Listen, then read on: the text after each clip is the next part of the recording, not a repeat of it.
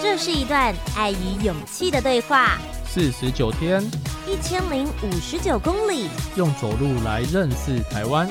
深旅，Follow me，我是主持人吴洁，和企划 Eason，我们在徒步环岛中。深旅，Follow me 之徒步环岛中的系列，你愿意为陌生人付出多少呢？一百元，一天的时间，还是你的专业知识？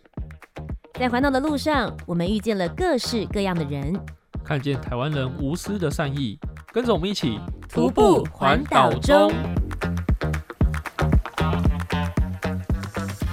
付出。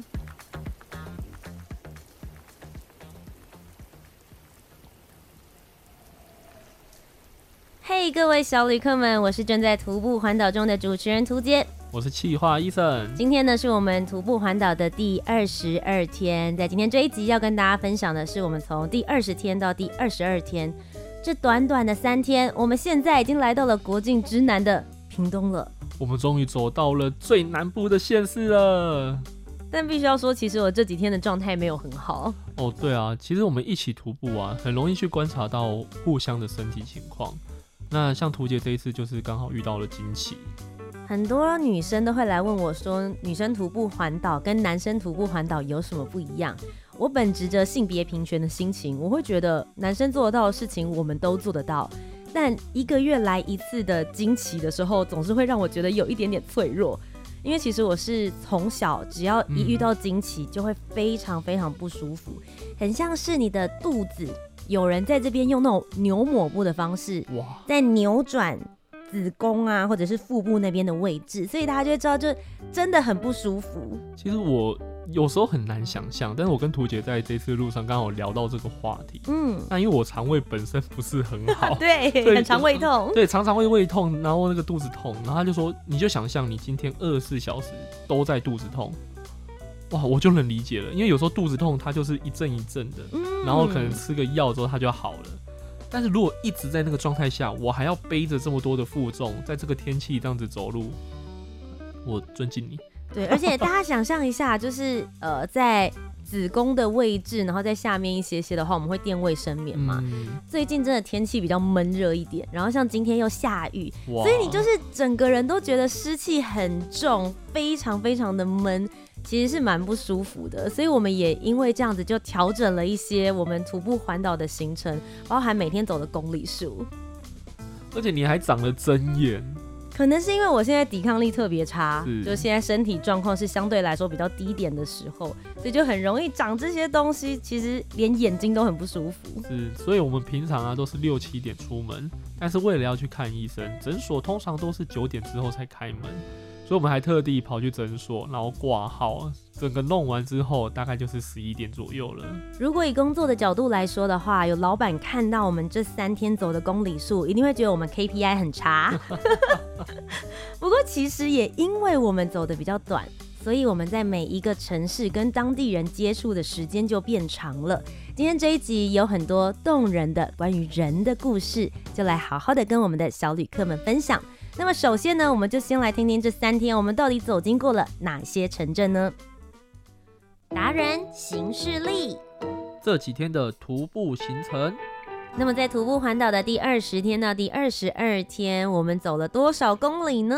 我们从高雄的小港出发，走到屏东的方山，途中走过的城市包含了高雄和屏东，共走了五十公里。这应该是我们徒步环岛以来走的最短路径的三天了。因为我们平常啊一天走的公里数大概是二十五到三十之间，嗯，那这次三天理论上要走七十五公里以上啦，但现在只有五十公里。最主要还是因为我自己的身体状况，就前面有跟小旅客们分享过了。但如果撇除我的身体状态来聊一聊，在这一段路程当中，我们所看到比较特别的地方，我会觉得。蛮让我印象深刻的无聊，是从高雄走到屏东这一段呢、欸。那主要就是高雄的南部有一个工业区，嗯，然后跨过那个工业区之后，走入了屏东，就是一大片的农田。所以我觉得这一段路线真的如果诚实的来讲，以观光的心情或是旅游者的心情，它不算是一个太热闹、太繁华、太有趣的一个路段，但是林荫很多，这个蛮让我惊艳的。其实高雄这个工业区，它的路非常的笔直，很好走，旁边还有人行道有规划过。那主要路很直，是因为那个有一些连接车啊，对，他们要通行，所以是这样子。那我比较惊讶的是，在这个工业区的路的旁边，居然有很多树木，甚至我们还看到了有种芒果树。因为我是一个很喜欢吃芒果的人，所以我们就马上开始研究说，哎、欸，那像现在我看到的那个已经结好的芒果，如果我去摘它的话，会有人说我是偷吗？那到底我偷的是属于这一棵芒果树的主人，这个土地的主人，还是它如果掉下来在人行道上，它是属于国有的吗？我们不要想那么多，还是直接去买就好了。但我要讲的事情是，就是因为徒步环岛，我们慢下来，而且有很多的时间，所以可以讨论这种很无聊的小事，但是它也可以成为生活上面很有趣的趣味。那刚提到了，我们因为徒步环岛慢下来，我觉得有另外一个地景变化让我非常的惊艳，就是我们从高雄的林园往屏东的新园的双园大桥上，我们走到桥中间的时候，一回头看。就看到那个工业区的工厂啊，那个烟囱都在冒烟，很像那种失落的城市的感觉，很有电影场景的感觉。而且因为你反过头之后会有一些云雾或烟雾，所以看起来有点朦胧胧的。然后我们就走，继续往屏东的方向走，一下桥就是一大片的�龙园，就是你会觉得哇，只是过了一道桥而已，仿佛到了另外一个不同的国度，没错，完全不一样的景致。在这一趟路上啊，我们还特别安排了一段对我们非常有意义的一个地方，就是东港东龙宫。因为我们之前其实有参加了他们三年一科的迎王祭，也是我人生第一次参加这样子的迎王庆典，所以就想说，哎、欸，过去跟温王爷打个招呼。嗯，但也没想到我们在那边遇到了非常非常特别的粉丝。我们刚拜拜完，走出庙门就遇到了一家人。那爸爸妈妈就跟我们说，他们是特地带着他们的女儿来找图姐的，而且他们准备的很完善，他们就是准备了签名的笔，还有这位小妹妹的选手证，她是台湾的溜冰选手。我就想说，天哪，这样子好吗？但就 anyway，他们只拿过来，我就想说，好，那我赶快来签。通常我的习惯是我一定会看对方的名字，然后抬头称呼对方，然后看一下把这个名字跟脸对上。他叫做紫云。所以我就说哦，所以紫云你是溜冰选手。正想要跟他聊天的时候，伊森就指着那张选手证跟我说：“说图姐，你看一下这个姓名，这个姓跟你一样哎。”然后我才再往前看了一个字，就他姓屠，对，跟我一模一样的屠，倚天屠龙记的屠。哇，我真的有 shock 到，因为真的台湾很少见。这时候你有没有想问他说：“哇，你姓涂哦？你为什么会姓涂啊？是不是很多人问你这个问题？”很多人问我，因为大家都会想说：“你为什么艺名要取叫涂杰？”对，这是我的真名。嗯，所以那个时候就想说：“哇，真的有一种他乡遇故知的感觉。”因为我去查过，全台湾姓涂这个姓的大概不超过五十个。啊，真的很少。所以当下你看，他爸爸姓涂嘛。然后女儿信徒，我信徒。嗯、然后那一天就是我爸爸住高雄，然后他跟大姑姑还特别开车来到东龙宫这边找我们，所以大姑姑跟我爸爸又有另外两个信徒的人。今天现场有五个信徒的，这大概就是台湾除了图示中亲会聚餐会有这么多信徒的聚在一起之外，对，就是这个场合了，就觉得非常的惊喜，然后也很开心，他们关注了我们徒步环岛的旅程，嗯、然后特别来这边跟我们见面。所以，我真的是觉得徒步环岛当中，当然景点、景色、路途很重要，但往往有的时候，人会带给我们一些不同的记忆。所以，今天这一集的节目当中呢，接下来要跟大家分享我们印象最深刻的三个故事 highlight，都是跟人有关的，就一起来听听。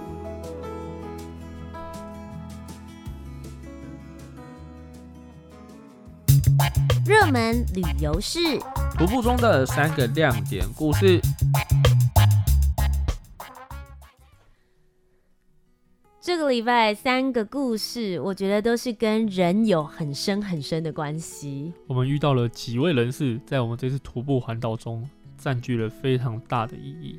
而且我同时也认为，在一趟旅途当中，当然风景景点非常的重要，可是因为人是有温度的，嗯，透过跟他交流之后，你对于当下那个时刻，或者是这个地点，你会有很不一样的感受。我们就先从第一个故事，也是第一个我们结下的缘分来开始聊一聊。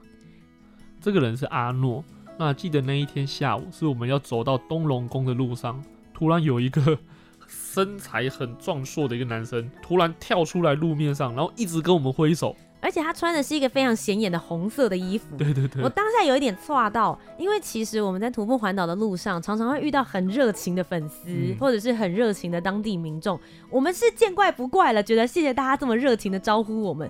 可是他实在是从很远的地方就开始挥，表示他知道我们是谁。因为，他知道我们会经过这一条路，这个我也很惊讶。然后我就越走越近，想说。他到底是？但我已经开始挥手啦，想说不要失礼。这样，对对对，越走越近之后，才发现原来他是我们之前在大甲妈祖绕境的那段时间认识的医疗团人员，他叫做阿诺。那一天的状况是我们走到了新港奉天宫，图杰的脚上已经起了三颗水泡，嗯、所以没有办法，我们只好去医疗团寻求协助。然后当时帮忙我的人就是这个阿诺，他其实是一个还蛮幽默的人。他看到水泡的时候，有一种很兴奋的感觉。没问题，交给我，我帮你处理。他一副见猎欣喜，你知道吗？说哇，这个水泡就归我管了。然后当时他其实也有问我说，那你还要再走几天？会不会走回城？我说我们要往北走了，我要往南走，因为指了一下我背包上的字，我现在正在徒步环岛。我以为他就会说，哦，好吧，那接下来就不会再遇到。但没想到他是眼睛发亮的问说：“往南走，你会走到哪里？会不会走到东港？”我们说：“诶、欸，东港东龙宫的温王爷，我们想去拜访，所以在这一趟路上，我们应该会经过。”当时心里就已经计划好了，因为就像我们前面讲的，我们跟东港东龙宫有一种感情，就觉得一定要来跟温王爷请安。在这个当下，他就说：“那你到东港的话，要来找我。”我才知道说：“哦，原来他住在东港这一边。”而且他用的说法是：“你来找我，我帮你换药。”我们有一副就觉得，哎、欸，我们不是在医疗站有点萍水相逢的这种感觉吗？怎么会指定我们一定要特别去找他？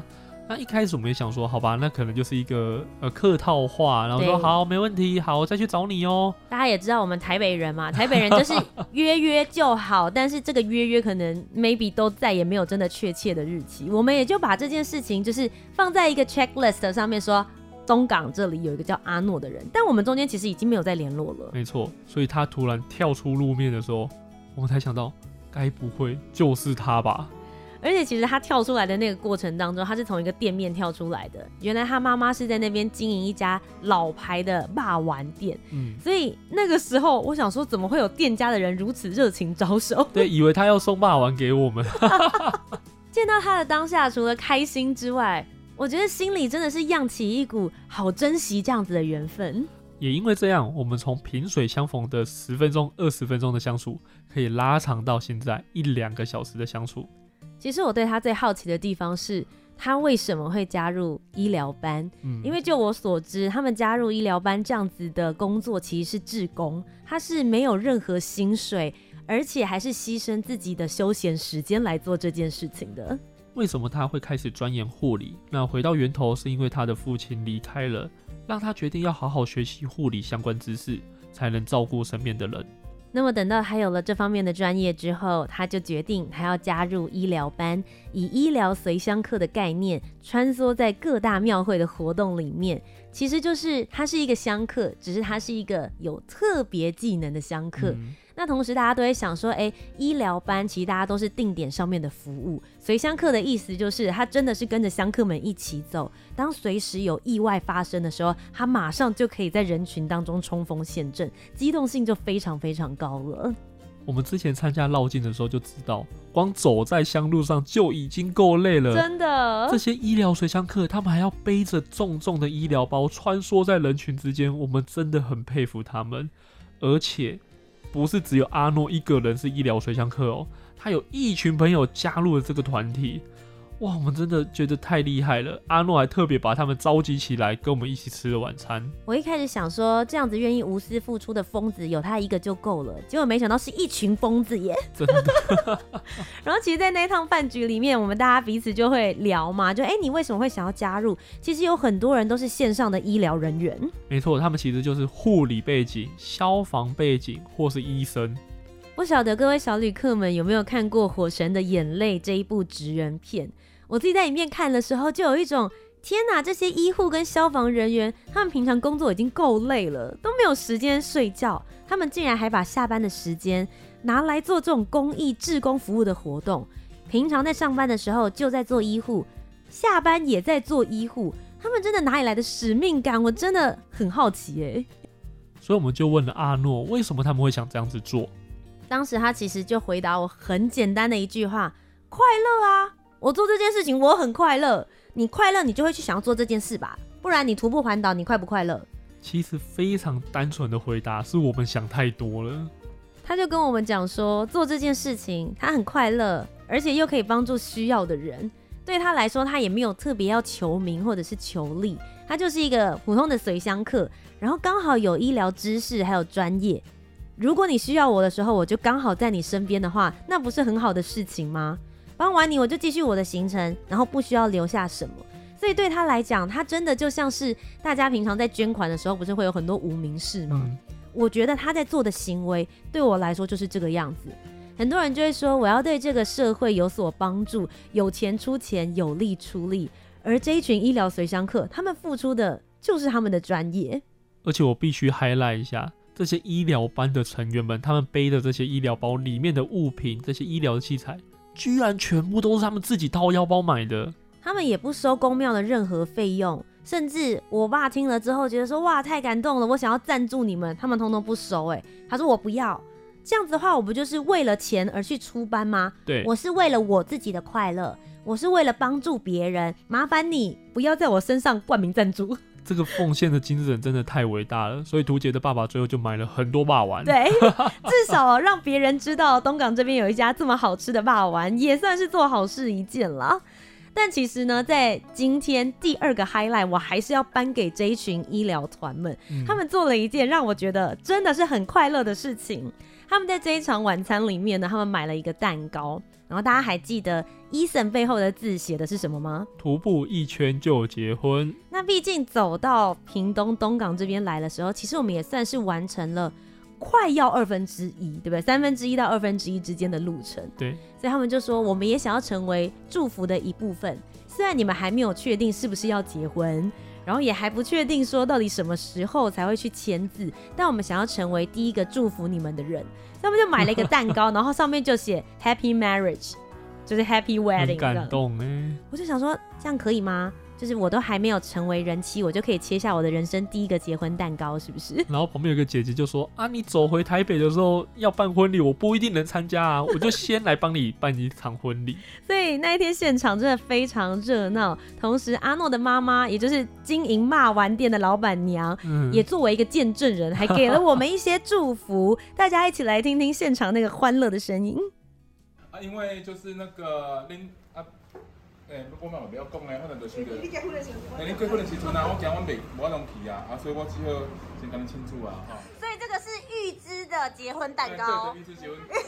拢还袂结，我就要食结婚蛋糕。对对对对。哦好。阿母更正的哦。哦哦，阿母阿母阿母多谢。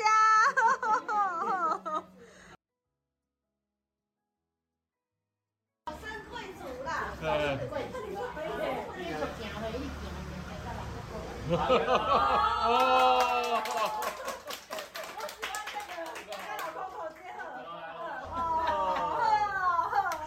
当天现场真的是超级热闹，而且真的，我有感受到他们的快乐有传染给我。因为大家记得吗？我今天一开始有说，我那时候长针眼，然后又月经来，很不舒服。所以其实我气氛本来是就是情绪很荡的状态，就就因为他们，我就立刻又嗨起来了。这真的是很微妙哎、欸，快乐是会感染的，快乐是会传染的。非常谢谢他们在我们的旅途当中给了我们这么美丽的亮点时刻。那么今天最后来跟大家分享的故事 highlight 呢，也是一个人的故事。这一位就是发哥，在徒步环岛的圈子里面是一个传奇人物，真的。他在屏东的方山开了一个三个傻瓜的咖啡厅和背包客栈。那三个傻瓜的地点，它位于一个就是你要往南回公路或是垦丁的路上，一定会经过的路上，也就是你避不开它啦。就算你不在它的这个地方住宿，嗯、你也会想说可以进来补给、喝杯咖啡、看个海景，有点类似像休息站的感觉。那它的传奇之处在于，它已经免费接待超过五百个徒步环岛之友了。那主要就是你如果是徒步环岛，就可以免费住宿它的背包客房。这个佛心的政策就是三个傻瓜的核心精神。说老实，听到这种人，身为一个节目主持人跟制作人，心里就觉得说，这个人实在太特别了，而且他一定有很多故事可以挖。没错，他为什么会想要这样子接待大家，或者他接待的人有没有一些比较特别的人？我们一坐下来的时候，真的就马上问他说：“你为什么想要免费招待徒友啊？怎么有这么好的事？”你知道他回答超有趣的，他就说。我就是要骗你们这些人进来跟我聊天啦、啊，不然他晚上一个人在这边多无聊啊！因为他说仿山那边其实真的是也没有什么休闲娱乐，嗯，对他来讲，他就是在那边弄了一个茶桌，所有的徒友来之后就坐在那个石桌上面跟他一起聊天，聊聊他对人生的感觉，或者是你为什么要出来徒步环岛，你的精神是什么？所以我们一到那边的时候，他其实马上就先给了我们一个结婚的建议。结婚一定要冲动。嗯，哎呀，尤其像坦白讲，台北人，然后是稍微我们的生活水平如果稍微高一点的人，其实都太过理性了啦。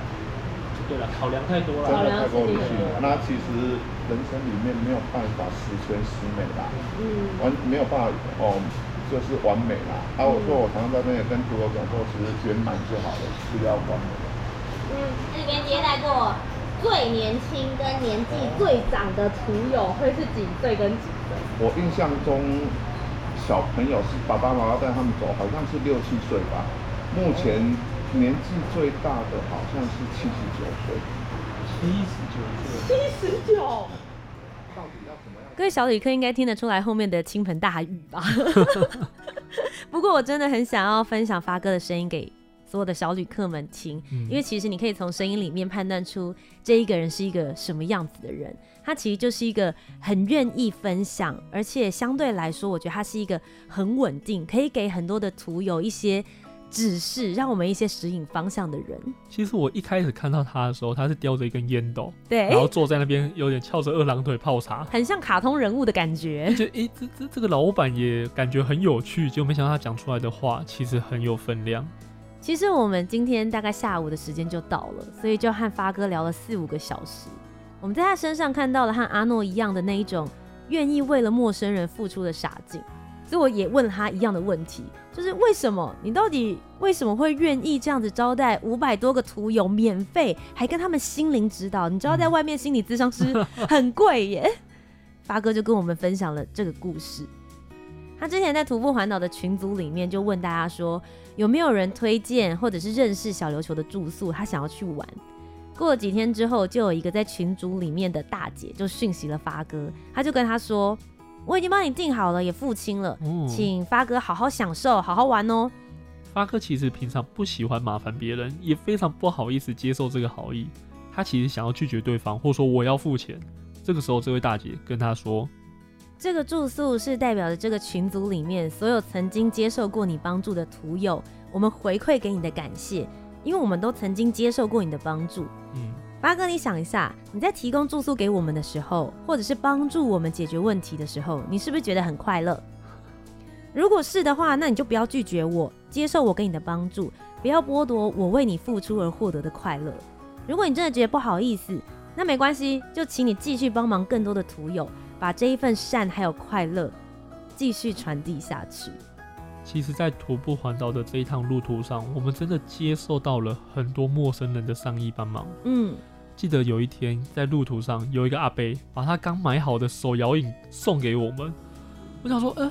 这样子很不好意思哎，你可能要买给家人喝啊。他说没关系啦，我儿子一天不喝不会怎样。哎、欸，你讲到这个，我有想到在高雄的时候，有一个妈妈，嗯、在我们过马路的时候的一个转角，她把她的豆花拿给我们。嗯，她把豆花拿给我的时候，她旁边的小孩说：“哎、欸，那是我的。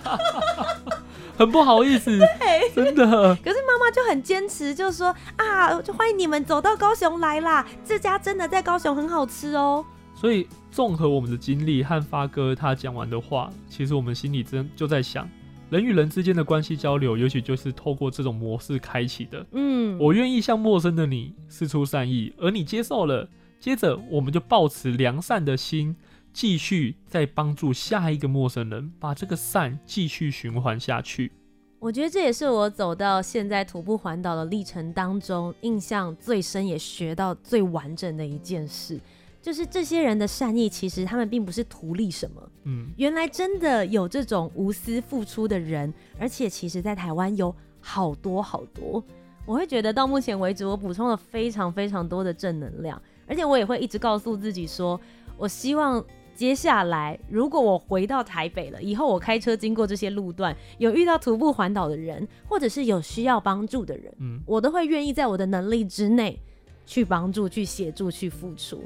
我以前真的有一点冷漠欸，我觉得如果这样子想起来的话，其实走到中南部之后，真的遇到很多热心的人士。那为什么我们会这么冷漠？是不是我们在台北这个匆忙的城市生长，我们很多心里的话是不敢讲出来的？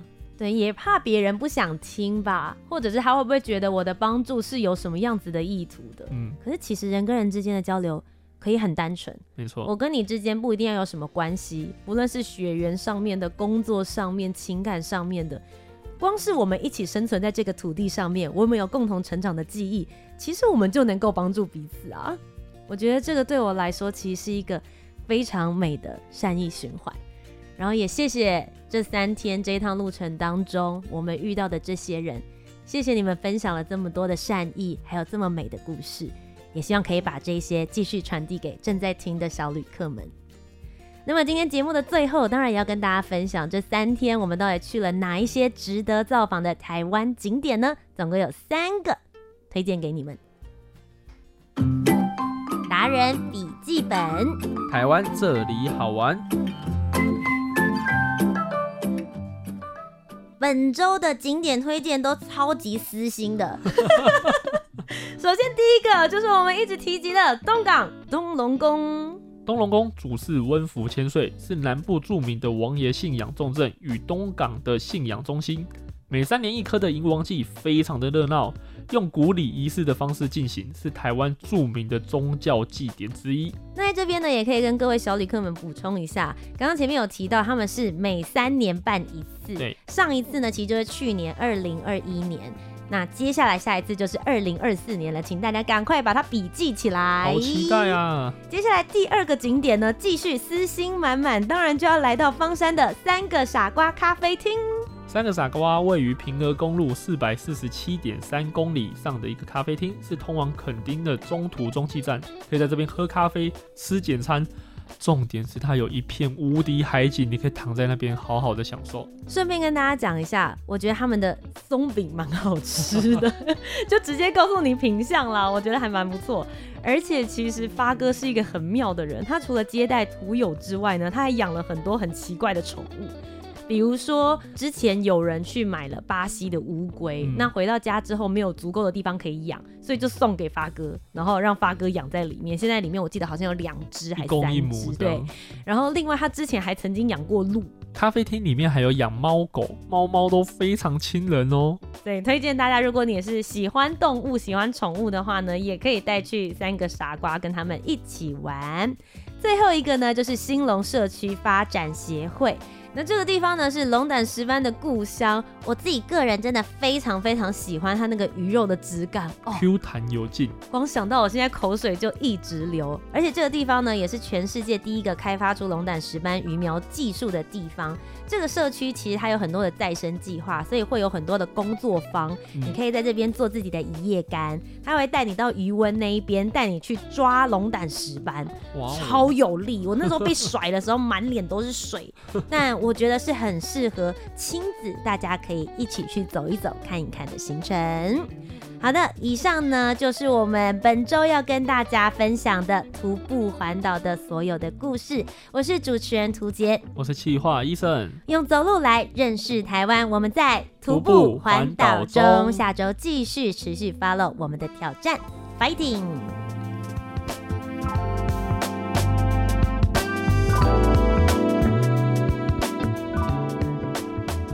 这一集徒步环岛，我们感受到的是。